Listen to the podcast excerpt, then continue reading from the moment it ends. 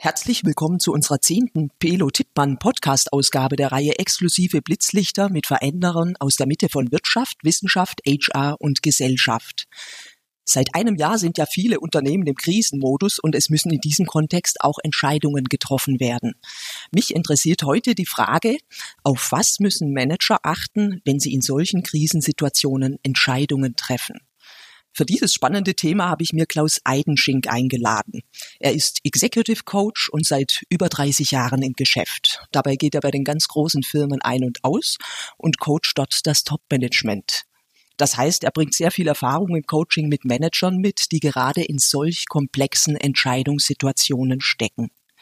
Außerdem ist Klaus auch Coaching-Ausbilder und wir kennen uns aus meiner Ausbildung. Herzlich willkommen, lieber Klaus. Ich freue mich sehr, dass du heute mein Gast bist und wir gleich über dieses interessante Thema sprechen können. Ja, herzlich willkommen. Danke für diese schönen einleitenden Worte, liebe Barbara. Hol uns doch bitte mal ab. Was ist denn im Unternehmen eine Entscheidung in der Krise und was zeichnet sie aus? Und dann würde mich auch interessieren, was ist da eigentlich anders als bei Entscheidungen, die im Normalbetrieb getroffen werden? Ja, vielleicht äh, äh, gebe ich meine Antwort in zwei Teilen, sage ich es mal so. Also zunächst ist ja ganz wichtig zu verstehen, dass Entscheidungen etwas anders sind als Rechnungen. Gerade im Top-Management, man glaubt es eigentlich gar nicht so wirklich, hält sich ja immer noch äh, irgendwie der Glaube, dass man Entscheidungen ausrechnen könnte, wie zwei und zwei vier ist und sammelt unendlich viele Zahlen, Daten, Fakten, um dann zu hoffen, zu einem eindeutigen Ergebnis zu kommen. Ähm, entscheiden heißt immer zwischen mindestens einer gleichwertigen Alternative eine Wahl zu treffen. Und damit ist in der Entscheidung immer eine Art Paradoxie versteckt, weil jede Entscheidung ihren eigenen Selbstwiderspruch mit sich führt. Also sprich, wenn ich mich für A entscheide und gegen B, dann sprechen alle Argumente, die für B gesprochen haben, indirekt anschließend gegen die Entscheidung an. Also das heißt, jeder Manager muss eigentlich wissen, wenn er was entschieden hat und keinen Widerspruch kriegt, dann hat er gar nichts entschieden, sondern dann hat er irgendwas ausgerechnet. Ja, weil man kann schlecht widersprechen äh, dem Ergebnis 2 und 2 ist 4. Mhm. Aber wenn ich entscheide, trinke ich lieber eine Maß Bier oder eine Maß Radler äh, oder nehme ich dieses Paar Schuhe oder jenes Paar Schuhe, die mir beide gefallen, dann muss ich eine Entscheidung treffen. So, und unter Krisen, jetzt das ist der zweite Teil äh, meiner Antwort auf deine Frage, schärft sich dieses Problem, dass man in Entscheidungen eigentlich nie so genau weiß, was man entschieden hat, weil über die Wirkungen der Entscheidung am Ende letztlich äh, immer die Zukunft entscheidet weil kein Mensch, der entscheidet, kann in der Gegenwart wissen, was parallel zu ihm anderswo entschieden wird, äh, wie seine Entscheidung aufgenommen wird, welche Anschlussentscheidungen irgendwie getroffen werden. Von daher weiß eigentlich niemand so genau, wie sich das entwickelt. Und unter Krise verschärft sich das, weil Krisen zwei Features gewissermaßen haben.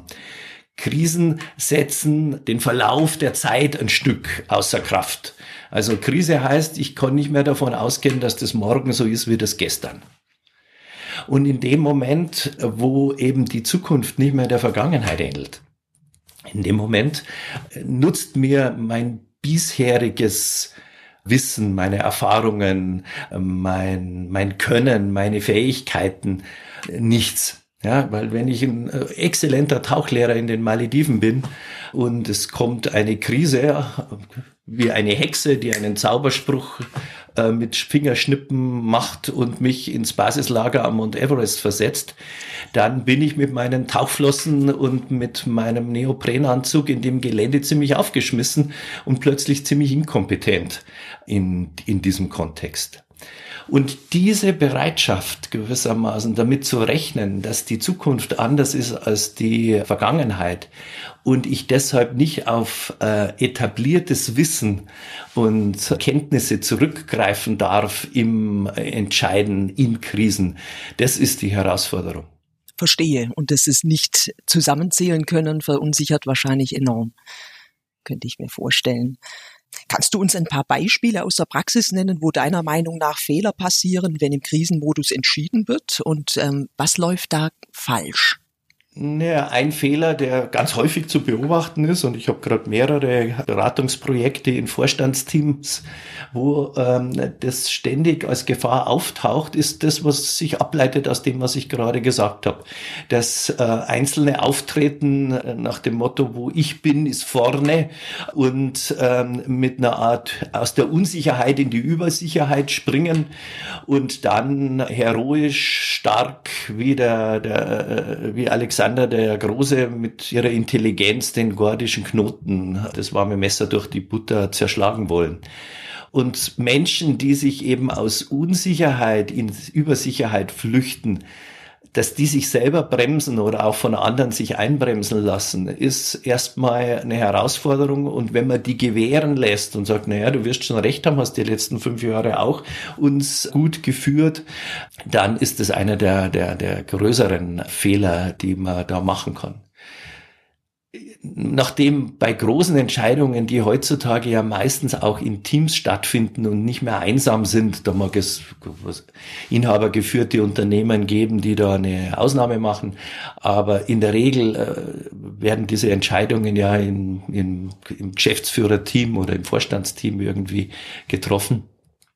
Dann ist die, äh, der nächste Fehler, dass man sich zu schnell einig ist. Ja, also es gibt in Krisen, wenn eben offen ist, was in der Zukunft äh, äh sich bewährt, nichts Wichtigeres als Unterschiedlichkeit. Und je schneller man einen Konsens herstellt, desto größer ist die Gefahr, dass man was übersehen hat.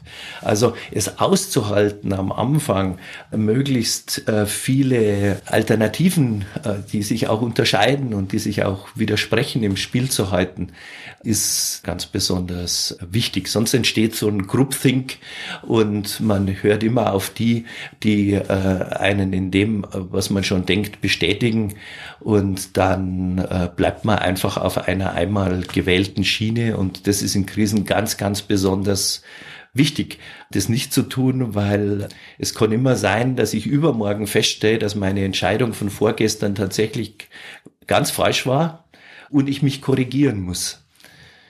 Und das wäre jetzt der dritte große Fehler, äh, die Unfähigkeit zuzugeben, dass man sich äh, geirrt hat oder andersherum besser gesagt, dass die richtige Entscheidung von vorgestern aus der Sicht des heute falsch ist. Und man das vorgestern nicht wissen konnte und man deshalb heute das, was man vorgestern richtig fand, falsch finden darf. Das ist absolut entscheidend für ein Entscheiderteam in Krisensituationen. Das heißt, die müssen dann eigentlich auch im Nachgang in der Lage sein, im Nachgang auch nochmal Transparenz vielleicht zu machen, warum sie so entschieden hatten und vielleicht auch in dieser Situation so entschieden haben. Genau. genau. Also würdest du empfehlen, da sehr offen auch mit umzugehen, mit dem Entscheidungsprozess? Verstehe ich das richtig? Ja, das ist ein ganz wichtiger Punkt, auf den du da hinweist, weil häufig äh, Mitarbeiter in Organisationen deshalb sich auch schwer tun, einer getroffenen Entscheidung zu folgen, weil sie sagen, Mensch, das hätte man doch anders machen können und nicht wissen, dass die Alternative, die ihnen lieber gewesen wäre, im Entscheidungsprozess durchaus diskutiert wurde. Ja, und wenn ein, äh, ein Vorstand, ein Abteilungsleiter, ein Teamleiter hergeht und sagt, also Leute, wir haben äh, das, das und das und das stand zur Wahl und wir haben aus den und den Gründen diese Alternative gewählt und andere verworfen und die, die wir verworfen haben, wären auch denkbar gewesen. Und ich weiß, dass einige von euch äh, durchaus für die verworfene Alternative optiert hätten dann ist das Vertrauen oder die, die Bereitschaft, sich auf die äh, Entscheidung einzulassen, wenn ich weiß, dass das, was ich sinnvoll gefunden hätte, diskutiert wurde, in der Regel sehr viel höher, als wenn ich denke, die hatten das einfach nicht auf dem Schirm und deshalb äh, haben sie sich eben für was anderes entschieden.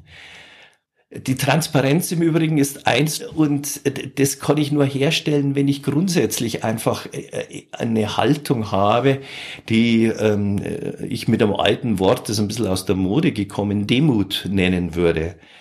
Wer sich sozusagen überidentifiziert mit der eigenen Meinung, nach dem Motto, meine Meinung bin ich, der tut sich sehr viel schwer, die Entscheidung von vorgestern aus der Sicht des Heute zu revidieren, weil er ja dann sich selber sagt, nicht meine Entscheidung von vorgestern war verkehrt, sondern ich bin verkehrt. Drum ist gewissermaßen das, äh, das sich nicht mit dem, was man denkt, zu identifizieren, für Entscheider, die äh, Krisen zu bewältigen haben, eines der, der, der Kernaufgaben. Da schließt sich gleich meine nächste Frage vielleicht an. Also es gibt ja Unternehmen, die so in Dauerkrisen sind. Ähm, da wechselt auch das Top-Management ständig. Ähm, wir hatten es ja auch beim Berliner Flughafen, aber es gibt auch kleinere Beispiele. Was würdest du sagen, sind da wichtige Eigenschaften, die da so ein Kandidat für so eine Position mitbringen müsste? Ähm, jetzt im Hinblick auch auf das Entscheiden in Krisen.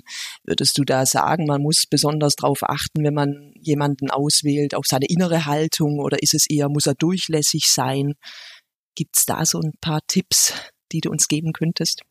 Also das, was du jetzt gerade genannt hast, ist sicher eine ganz wichtige Sache. Das, was ich gerade selber eben mit Demut genannt habe oder auch mit der Bereitschaft, Unterschiedlichkeit zu wollen, also mir eine Umgebung zu schaffen, die mir auch unbequem werden kann oder die ich als unbequem empfinde, wäre was weiteres. Und wenn es jetzt wirklich ums Top-Management geht, aber vielleicht auch schon auf Abteilungsleiterebene, glaube ich, ist es ganz wichtig, Leute zu suchen, die äh, jetzt sage ich es mal äh, äh, so, beziehungserhaltend streiten können. Ja, ich kenne ganz, ich habe ganz viel in 30 Jahren ganz viele Manager kennengelernt, die sich durchsetzen können ähm, zu äh, Lasten anderer. Ich mhm. habe auch viele kennengelernt, die höchst konfliktfähig sind im Sinn davon, dass sie äh, sich nicht scheuen, äh, Stellung zu beziehen und harte Ansagen zu machen oder jemanden zu widersprechen und so weiter. Aber ich habe zugegebenermaßen wenige kennengelernt, die das kontaktvoll, beziehungserhaltend machen können. Also nicht in ein Gewinner-Verlierer-Spiel einsteigen in dem Moment, wo unterschiedliche Ansichten im Raum Raum sind, nach dem Motto, es kann nur einen geben und es kann auch nur einer Recht haben, sondern die, weil sie wissen, dass gegensätzliche Meinungen zur selben Sache beide wahr sein können, eben nicht darauf angewiesen sind, dass der andere klein beigibt. Oder andersrum, die äh, Selbstachtung verlieren können, die sich eben nicht mhm. als Verlierer fühlen, wenn sie nachgeben, sondern die etwas mitbringen, was ich gern Verliererkompetenz nenne. Weil wenn in einem Oberarm äh, der Trizeps und der Bizeps gleichzeitig gewinnen wollen, ja, dann entsteht nichts anderes als ein Krampf. Ja, im Körper, mhm. muskulär. Und wenn in einem Vorstand, der Finanzvorstand und der CEO beide gleichzeitig gewinnen wollen, dann entsteht einfach nur Krampf aber mhm. keine gute Entscheidung. Mhm. Mhm. Nee, das kann ich mir gut vorstellen. Klaus, dann habe ich noch eine Frage. Kann man eigentlich das Entscheiden in Krisen vielleicht sogar trainieren? Ja, das ist eine gute Frage, weil äh, eigentlich wäre jetzt meine Antwort äh, gar nicht wirklich, ja, weil äh, dieses äh, in der Krise, sage ich es mal so, ist es dann doch immer anders, als man denkt. Drum ist dieses Arbeiten an diesen grundsätzlichen Haltungen, über die wir eben gesprochen haben, mhm. nicht identifizieren mit der eigenen Meinung, kontaktfähig zu werden, auch wenn der andere anders denkt als ich, einen Dialog unter Mächtigen in ruhigen Zeiten schon mal einzuüben, demütig zu bleiben, nicht auf falsche, vermeintliche, rationale Sicherheiten zu setzen. Das kann man alles in, jetzt sage ich mal, in Normalzeiten einüben und das ist das dann, was einem in den Krisen dann zugutekommt. Also sparst du in, wie sagt man, äh, hast du in der Not, also spar, äh, genau so müsste man es also gewissermaßen auch mit dem Entscheiden machen. Kompetenzen aufbauen, wenn es nicht so kritisch ist, um sie zur Verfügung zu haben, wenn man sie braucht. Mhm. Ja, das klingt ein guter Tipp. Und dann noch meine letzte Frage. Wie kriege ich eigentlich Entscheidungsträger in Krisensituationen im Unternehmen dazu, eben nicht die erprobten und erfahrenen Strukturen in diesen dann Pro Probleme zu lösen, sondern neue Wege zu gehen? Hm. Also eigentlich muss ich sagen, auch erstmal ist gar nicht. Das ist schwierig, weil wenn Menschen in Krisen in Ängste kommen, dann sind sie auch als Top-Manager erstmal schwerer erreichbar und kriegen einen Tunnelblick und äh, sind nicht mehr offen und lassen sich oft auch nicht mehr helfen, weil gerade viele Manager äh, gelernt haben, wenn schwierig wird, bin ich allein und ich muss die Sache äh, alleine durchstehen und äh, eben nicht darauf setzen, dass sie mit anderen zusammen bleiben können und Hilfe kriegen. Also ich stelle fest, dass in solchen Momenten in Sitzungen ich oft relativ drastisch äh, intervenieren muss oder im, im Vorgang das tun muss oder im Nachgang, damit es gesichtswahrend ist. Aber innerhalb des Unternehmens ist, wenn da erstmal jemand äh, in so einem Kampfmodus ist, äh, sage ich es mal so, ist es in der Regel schwierig, dann noch jemanden von der Schiene wieder runterzukriegen. Mhm. Ja, das kann ich mir gut vorstellen. Lieber Klaus, die Zeit ist schon fast vorbei. Ich könnte dir noch stundenlang zuhören und äh, habe auch noch tausend Fragen an dich, aber zum Glück kommt ja in nächster Zeit ein Buch von dir raus. Ich glaube, das kommt sogar jetzt vielleicht sogar die nächsten Tage. Ähm, da werden wir vielleicht noch weitere Antworten auf die Fragen bekommen. Magst du uns noch von deinem neuen Buch ein bisschen berichten? Ähm, was können wir da erwarten? Ja, also das ist tatsächlich gestern erschienen. Ui. Also am, ja, am 12. April und von daher äh, nun bestellbar. Äh, es heißt Entscheidungen ohne Grund und der Titel äh, ist genau so gewählt, dass er zu dem ja auch irgendwie passt, was wir gerade hier in aller Kürze besprochen haben, nämlich, dass man äh, sich in diesem Buch ganz umfassend darüber informieren kann, dass Organisationen aus Entscheidungsprozessen äh, bestehen, die immer so oder anders eben getroffen werden können und Organisationen in dem Sinn kultivierte Unsicherheitsprozesse sind. Und wenn man das, sich dafür interessiert, zu erfahren, worin und wie diese Unsicherheiten sich ausformen, wie man äh, tägliche äh, Aufreger in Organisationen besser verstehen kann, warum äh, bestimmte Maßnahmen in Organisationen grundsätzlich irgendwie scheitern und äh, sich allen Verbesserungsversuchen entziehen. Also wenn man gewissermaßen die Rätsel des Alltags von Organisationen, unter denen viele Menschen auch leiden, wenn man zu den Rätseln Antworten sucht, dann ist man mit diesem Buch wirklich gut aufgehoben, glaube ich. Oh, super. Das hört sich in jedem Fall nach einer spannenden Lektüre an. Vielen Dank. Ähm, wir sind am Ende angekommen. Ähm, schön, dass es geklappt hat, lieber Klaus. Ich wünsche dir weiterhin viel Erfolg und ähm, bis bald. Vielen Dank. Es war mir eine Freude.